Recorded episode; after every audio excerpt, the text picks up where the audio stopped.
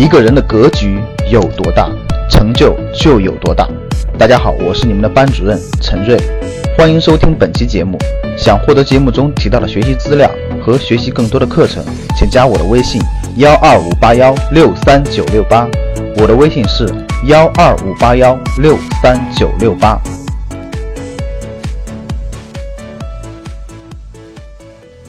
A 股纳入 MSCI 以后，对 A 股的影响有哪些呢？这是我们今天第一个知识点的很重要的内容，就是 A 股现在已经已经被批准纳入 MSCI 了。那后面对 A 股的影响包括哪些呢？包括以下这几个，我认为，第一个就是带来长期的增量资金的资产配置，这是板上钉钉的，各位。待会儿我给你解释啊，就是既然你已经把 A 股纳入这个 MSCI 这个新兴指数了，那全球这么多资金，它就必然给这个要分配一点。为什么要分配一点呢？因为大家知道，全球大量的资金，它就是有有很大量的资金，各位，它不是关注个股的，因为它的资金量太庞大了，大家明白吧？它资金量太庞大了，所以它它这个它不能分配到各个个股上，它一定是分配到整个的指数上的。分配到这个指数上以后，这个指数现在一定的比例含有了 A 股，所以这些资金为了跟踪这个，为了跟踪，就你买的是这个指数基金，这个指数基金里面的资金，它就要按照这个指数的比例去配置资金，大家明白了吧？举个例子，比如说有一万美元买的新兴市场基金，那你就要按这个比例去配置。如果你不配置 A 股，那你就会失衡，就是你就会跟这个指数有偏差。所以，只要纳入其中，一定会分配一定的资金过来持有 A 股的资产。这点我相信大家明白吧？所以，第一点，带来长期的增量资金的资产配置，有助于增强 A 股的流动性。到底能带来多少呢？待会儿我再，待会儿咱们看看别的机构怎么说，然后我们借助他们的指标来分析。第一点是板上钉钉的，各位。短期呢，大概带来是一百多亿美金；长期的话，最高现在那个预计的是大概三千亿美金的，三千亿美金就是几万亿人民币啊。这是第一点。第二点就是资产资产估值价值会重估，为什么呢？过去国内这个 A 股啊，这投机气氛太浓了，大家都知道，为啥散户都不赚钱呢？这国内 A 股啊，只有少部分公司公司遵循的是价值投资，其他全是什么黑庄、坐庄、炒作，全是这样的。所以呢，为啥说很过去有很多言论，这个这个股市是赌博机器呢？是赌博的呢？也有一定的道理。因为过去这个真的是太乱了，整个资本市场太乱了，你知道吗？垃圾公司满地飞。然后再加上国企很过去很多国企为了这个充数这个上市的很多垃圾问题，真的是真的是好公司不多过去。那现在加入纳入 MSCI 以后呢，那人家的评判标准跟你是不一样的。你过去是黑庄，庄家炒作对吧？庄家游资炒作，然后坐庄等等的，你是这种模式。国际那些大资金的大额资本，它没办法是短期的，它要用新的价价值体系去评评估。所以整个这个估值体系就会与国际接轨，越与国际接轨，各位听好了，价值投资这个方式方法越普及，短期炒作越受影响。因为什么呢？因为国际上的资本市场它比较成熟，像美国这种一百多年了，它比较成熟，这个投机氛围没有中国这么浓，也跟中国的这个这个这个这个这个这个普通民众比较。急功近利也比较浮躁，也就在这个阶段吧，所以是赌性十足。估值体系与国际接轨，对完善 A 股市场的定价机制会产生有效的促进作用。我认为是的，因为国际资本是长期，它很多是那个长期的，它看眼光偏长远一点，因为它经验比较丰富，它不会是短期炒作，所以相对来说会引导目前的资本市场的发展。我觉得，我觉得啊，短期内，特别是最近这两三个月内，呃，为什么漂亮五零涨得比较好呢？上次我也讲过，就是跟这个跟国际资本的介入慢慢介入有一定的关系，跟价值的回归、价值投资的回归有一定的关系啊，这是我的观点。第三个就是改善 A 股市场的投资者结构，降低市场的投机偏好。现在整个这个，大家想想，加入 MSCI 以后进来都是国际资本，那国际资本也有短期的，但是大多数其实是长期的，它可以改善这个这个这个投资者的结构。降低这个散散户的比例，降低市场的投机偏好。现在国内这个投机氛围太浓重，真的太浓重，所以在这个这个这个大多数散户都是韭菜是吧？基本都被庄家割韭菜了，有利于资本市场长期健康发展。我认为也是这样的。所以呢，A 股纳入 MSCI 以后，我认为这三点作用是积极的，非常积极和长期的。我认为是非常积极和长期的。所以重复一下这三点啊，第一点就是肯定会带来增量资金，各位就会会引入外部的资金、外国的资金投入我们的资本市场。现在沪港通和深港通已经打通打通了，各位也其实每天也有大量的资金进出。第二就是这个估值体系，第三个就是降低投资偏好。引导资本市场长期健康发展，我认为是这样的。我觉得这三点概括的也非常，就是给大家提炼出来了，概括出来了。那具体一点，咱们看看这些大的券商、大的机构怎么怎么评价这件事情。然后呢，这个这个呃具体的数据啊，那我们看第一个，瑞银，瑞银是这个这个这个国际一个投行，瑞银报告指出啊，MSCI 纳入 A 股有利于。其长期发展，因为这将促进中国境内市场与国际全球资本市场进一步融合。各位听好了，我这里面插一句话：如果说二零零一年中国加入 WTO 是中国整个外贸、中国制造走向全球的一个标记性事件的话，听好了，我这句话就这么说啊，听好。如果说二零零一年就十六年前中国加入 WTO。成为中国外贸走向世界，中国的进出口也好，生产制造面就外向型经济这个蓬勃发展的一个标志性事件的话，我认为二零一七年中国指数纳入 MSCI 是未来奠定了未来十多年中国资本市场走向全就走向这个健康蓬勃发展的一个标志性事件，我认为是有这个意义在里面的。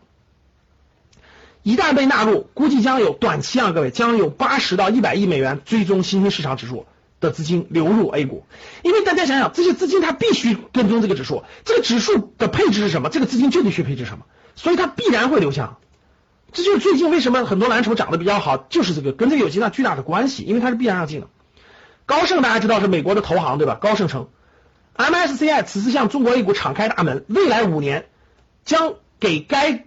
A 股带来超过两千一百亿美金的资金流入，大家想想这是多少钱？未来五年将流入，就算六点八吧，也一万将近一万四五千亿的资金流向 A 股，一一万四五千亿是啥概念？各位，现在我们市场里的国家队就是国家队汇金和就是国家队的资金大概就是一两万亿，就相当于是。增加一个国家队的资金，这个资金量多庞大！未来五年，我相信大家理解吧。所以呢，这个这个未来五年，如果这个陆陆陆续纳入的话，将会带来大量的就外，他们大量的外部资金必须配，不配的话你就不均衡、不准确了。你不能不不配整个世界第二大经济体。从历史上来看，不论台湾还是韩国。在加入 MSCI 以后，股市都出现了一轮上涨，这是历史上出现的情况。台湾和韩国曾经都加入 MSCI，都出现了一轮上涨。中长期来看，有利于提升机构投资者的占比。国外的资金，各位不会是散户的，你放心吧。就国外来的这些资金，未来五年来的这两三千亿，不会是散户的，都是基金的。国外投资机构将更广泛的参与 A 股，改善投资者结构，同时将推动全球资金对中国资产的配置。推动人民币国际化，这大家记不记得我五月三十一号讲的公开课了？所有的逻辑，各位，我五月三十一号讲的那个逻辑和今天的逻辑完全一样，和“一带一路”的逻辑完全一样。各位，人民币国际化，这个是央，这个是我们中央的重大战略，你必须捋清楚主线。你要捋清楚主线，你就知道我们在做一件什么样的事情。就整个这个这个这个中央重大战略。指挥着整个咱们在向什么方向推进，所以各位，A 股纳入 MSCI，跟我五月三十号讲的，跟围绕“一带一路”，围绕着整个保汇率，围绕着这些事情都是密切相关的。有一件重大目标要推进，就是人民币的国际化。这件事情是，就大家做这么多事情有一个目标，这个目标是什么？大家记住我讲的，未来我还会讲到，你放心吧。可能过几个月。八月、九月等等我讲的时候，你会发现我的思路就捋清楚了。核心目标，国家在配置各种资源去瞄准一个大目标，就是人民币的国际化。人民币一定要成为仅次于美元的国际货币，未来在市场上跟美元抗衡，这就是所有的目标的核心，包括纳入 MSCI。所以呢，在二零零一年，当时的战略就是中国要走叫要做外向型的经济，就是要中国产品走向全球，所以一定要付出一点代价，也要加入 WTO。那今天的资本市场的开放，伴随了人民币国际化的必然一步，所以大家必须明白整个这个过程啊，这是这是两个机构预的预测的，所以呢，各位，未来五年将带来两三千亿美金的流量，短期带来大概八十到一百亿美元。那如果说如果说中国加入 WTO 是中国商品，大家看到。如果说中国加入 WTO 是中国商品中国制造获得进入国际市场最重要的入场券，二零零一年啊，那么 A 股被纳入 W MSCI 新兴市场指数，意味着中国股市乃至中国资本市场获得进入国际资本市场最重要的入场券。各位，这种谈判是很艰难的，大家别想着，我们只各位，我们只看到了这件事情达成了，其实我们并不知道我们后面付出了多少代价。就跟你们去观察一下当时龙永图讲的一样，我们为了加入 WTO，当时是做了很多让步的，当时做了很多让步。龙永图的回忆录当中讲了，当时朱镕基总理包括很多后面做了很多让步的，做了很多让步才能达成。但是总体来看，总体来看，其实这个让步都是小于这个整体这个利益的，我们得到的要远远大于我们失去的，对吧？今天也是一样的，各位，国际资本的谈判必然伴随着互利互惠，也必然但伴随着让步，舍得舍得嘛。所以在国际市场上，我们为了拿到这个入场券，我们也舍得舍弃了一些东西。但是站在更大的利益得失的层面，格局放的更大一点，那大家回过头来看，我们加入 WTO 舍弃的一些东西，那不就很正常的吗？我给你们举个例子，各位。当时加入 WTO，中国有一个让步，你们知道是什么吗？二零零一年，当时加入 WTO，中国有一个让步，就是允许外资银行允许外资银行到中国来开银行。所以当时国内的人很紧张的，都知道吗？当时管理机构很紧张的，说国内的这些银行没有竞争力，国外的这什么渣打、汇丰、东亚、花旗跑到中国来开银行，那老百姓的钱都跑到外资银行，那中国银行不就倒闭了吗？当时真的就是这么这么害怕的，各位能听懂吗？当时当时就是因为 WTO 谈判，所以当时我跟你说，花旗、汇丰、东亚、渣打这些银行都可以进国内开银行，这真的当时吓死了，都觉得哇塞，老百姓肯定要从外资银行，因为外资银行这好那好这好那好。结果各位，十六年过去了，我问你们，外资银行发展起来了没有？在中国，我问你们，发展起来了没有？没有发展起来。当年我跟你说，当年我还去渣打银行开了一个户呢。当年我还去渣打银行开了个户呢。后来我后来我发现，根本就比不过国内的好银行，根本就比不过国内的招商银行等等好银行。他们的服务太落伍了，他们的服务根本就赶不上。后来大家看，虽然我们做出了一定的让步，但是我们并没有失去市场。我们还做了很多让步，但是谁都没有想到中国人的这种商业竞争力这么强大。所以大家想一想，如果没有中国互联网的放开的发展，我们今天的很多行业其实都走在世界前沿的，对不对，各位？你甭管是共享经济也好，这个这个这个电子货币也好，电子支付也好，电子商务也好，在线教育也好，哪个不走在了世界的最前沿？华为也好，手机也好，我相信未来的汽车也好，一定会越走越强大的。当时我们 WTO 时候，大家最担心啥行业？你知道？当时还最担心汽车，最担心家用电器。就当时觉得，哇塞，外资的品牌什么东芝、日立、什么什么通用跑到中国来，中国那帮什么格力、海尔不就全倒闭了吗？结果大家看到了没有？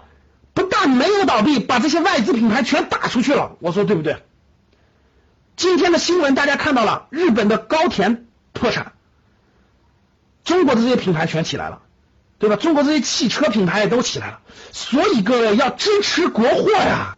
你要相信，一定叫什么？国货当自强。我记得我很小时候看过一个广告，就是这样讲的：国人要自强，国货当自强。华为、OPPO、vivo 现在世界前前五呀，各位，我觉得你应该觉得自豪。华为、OPPO、vivo 三大品牌加入世界前五智能手机，国外全打趴下了吧？除了苹果，所以三大品牌围着苹果打，一定得把苹果给我打下去。未来的汽车，我一定我就买国内的，我就不相信了。十年以后，国内的汽车一定超越同样品牌，真是这样的，各位对吧？所以你们汽车也要买国产的。当时担心的各位，WTO 当年担心的担心的什么家用电器？你看现在家里全是海尔、格力，对不对？全是国内品牌的，用的不很好吗？有什么问题？最近最近五六年的国产汽车发展的很好，有什么问题？所以这是给大家回顾了一下，当年加入 WTO，我们让我们很多让步的，很多都让进来了，但是今天大家看一看，发展的很好。同样道理，各位，未来，未来，我相信大家想想，现在的好公司，腾讯，腾讯在香港上市的市值排名多靠前。所以各位，我想说的就是，什么都是一步步发展的，什么都是一步一步发展的，一定要看得更好的未来。我们举个例子，比如说医疗器械，各位。我相信大家在五年以前用到的医疗器械全是国外进口的，对不对？什么德国的、日本的等等的。我相信你站在五年以后，你去看吧，你去医院里看到的很多医疗器械都是国内品牌的，就是这个道理。你连你连未来都不相信，你自己还创什么业？你自己创业产生的品牌，你自己都不相信国产品牌有未来有机会，你天天嫌这个这个质量不好，那个质量不好，你还创什么业？你创业的牌子别人为什么用？所以你都没信心。你到全世界看看去，有中国这么好的自行车吗？什么意思，各位？要有信心，要有自信。往下走，今天纳入 A 股纳入 MSCI 这个指数，其实真的是我认为是一个标志性事件。我们我们十年以后回望今天，各位，就是我们如果你站在十年之后，你回望今天，比如说二零二七年，你回望今天，我相信今天有一定的代表性作用。今天有一定代表性作用。我刚才讲了 WTO 对吧？今天加入 MSCI 也肯定有一定的开放，它要求你开放啊，比如你沪港通、深港通的额度要扩大呀。但是我相信未来。十年、二十年之后，好公司一样是国内多，一样是中国多，一样资金还会回流。你放心，就你不用拦着他。你说你很害怕国内的资金都去买国外股票去，国外的公司去，国外的房产去，我觉得你根本就不用担心。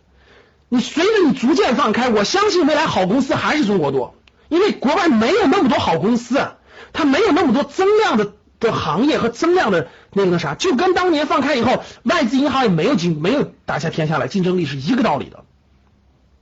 所以，我就是买美股，我也是买的中国公司。比如说我开户，我买的美股，我买的也是中国公司，只不过这些中国公司还没在国内上市，我只能美国市场了。当年回归了以后，很多好公司其实都是国内的，对不对？往下看，所以。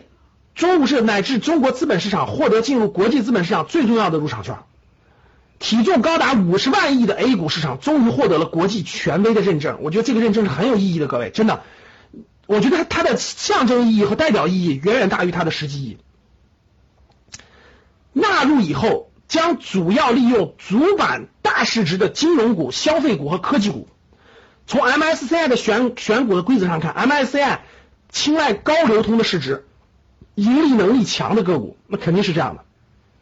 那 MSCI 的指数编制的非常注重流动性和基本面。我们个人的投资不是一样的吗？各位，你要再炒作什么垃圾股，你要再这个这个这个去做一些什么没用的，我跟你说，你瞎选，你那我跟你说，股市还是赌场。各位记住，如果你还是散户思维，如果你还不是价值投资思维，如果你还是这个赌性十足的话，那我明确告诉你，股市就是赌场，你就永远远离它就对了。你只有思路正确了，方法正确了，心态正确了，你才有可能，它才能变成你的资产配置的工具。如果你自己不成熟，它永远是坑。所以，MSCI 的流动性和基本面，那 MSCI 建议关注的主要板块是什么呢？像金融、消费、科技板块的行业龙头，金融、消费、科技板块龙头，这将是外资流入的主要标的。大家想一想，一个外资流入会去买一个？他根本不了解的公司吗？会去买一些这个他根本不了解的行业里面的垃圾公司吗？高估的公司吗？不可能，是不是？不会的。所以像这些不可或缺的行业，金融也好，消费也好，科技板块的这种行业龙头，这必然是外资流入的主要标的啊。那未来五年有三千亿美金给你托底的呢？那你不选这些，还要说选别的垃圾股吗？听明白了没？好，讲到这儿。那 MSCI 纳入了这次纳入了多少多少只个股纳入这个新兴市场基金呢？二百二十二只。这次纳入了二百二十二只 A 股上市的公司纳入了 MSCI 新兴市场指数成分股。就是什么叫成分股？就这个指数的编制，它是它要纳入你二百二十只公司，把它把你这些公司的股股票通过一个公式全部换算其中，换算到这个指数当中，然后占这个指数的百分比是多少？大家能听懂这点吗？就是把这二百二十二个公司，甭管它每个股票多少钱，有五块、有九块、有五十块钱的，把它全部通过一个公式乘乘数，然后乘一个指数，换算成一个指数以后呢，把它全部换算到这个新兴市场指数其中的一个一个比例当中，然后最后把这些所有国家的统一通过一个公式再换成一个总指数，懂了吧？其实这个很简单，很容易理解，就是个初中数学。我们也不用管它是这个指数是百分比是多少啦，是这个呃怎么算出来的呀？你算这干嘛呀？头晕不头晕呢？你只要知道这件事就行了。你只要知道这二百二十二只是谁，成分股主要集中在金融、科技、消费和科技。所以呢，布置个作业啊，各位，我们现在教室里有四千三百多人了，布置个作业。下来以后，各位大家查找查找这二百二十二个上市公司的名单。很容易找到啊，百度里搜就出来了。浏览一下，他们都是什么行业的？他们都是做什么具体业务的？啊，你要查出来这二百二十二个公司，然后你要浏览一下，他们都是什么行业的？他们都做什么业务的？完以后呢，我在后面的我们的这个投我们的课程当中，在格局后面的正式的课程当中，我将安排一部分来给大家解解读一下这方面的内容。这是一个作业啊，那。你为什么要做这件事呢？各位，因为当你浏览这二百二十二个公司的是什么行业、做什么业务的时候，其实你的投资能力就在提高了。各位一定要记好我的话啊！投资绝对不是研究那些指数、研究那些死板的、死板教条的那些数字和那些指标。真正好的投资是你的商业思维，是你的商业眼界，是你的。对人性的了解和对商业的理解，所以你不要指望我们格局给你讲什么这个这个这个这个呃涉及到什么什么什么分析什么指标分析什么技术分析等等，我们不会那些，我们讲的就是投资商学，我们讲就是投资商学，我们会提高你的商业宏观认识，提高你的商业眼界，提高你对人性的了解。所以各位下来以后做这个作业，在后面的课程当中我会。安排这块内容给大家讲解这部分内容，那你提前了解这些东西，就是提高你的宏观商业认识和商业眼界。这些内容梳理出来了，你才真真正正会把你未来人生的几十年用于投资上，你才会真真正正走出投资的康庄大道，而不是林间小路，会那个是走不通的。好，所以基本功越扎实，你越有。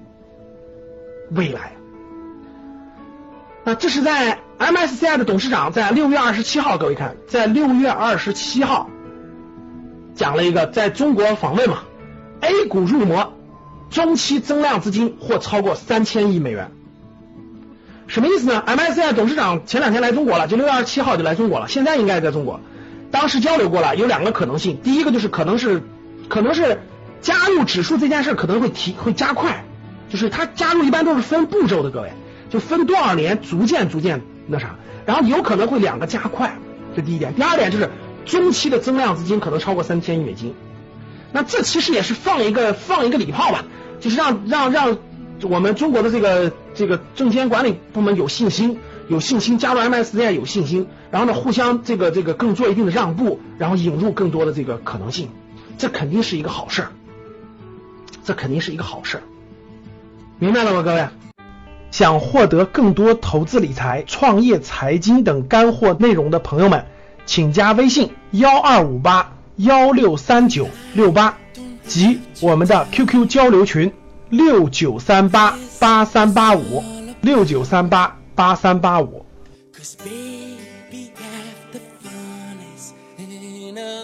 Figure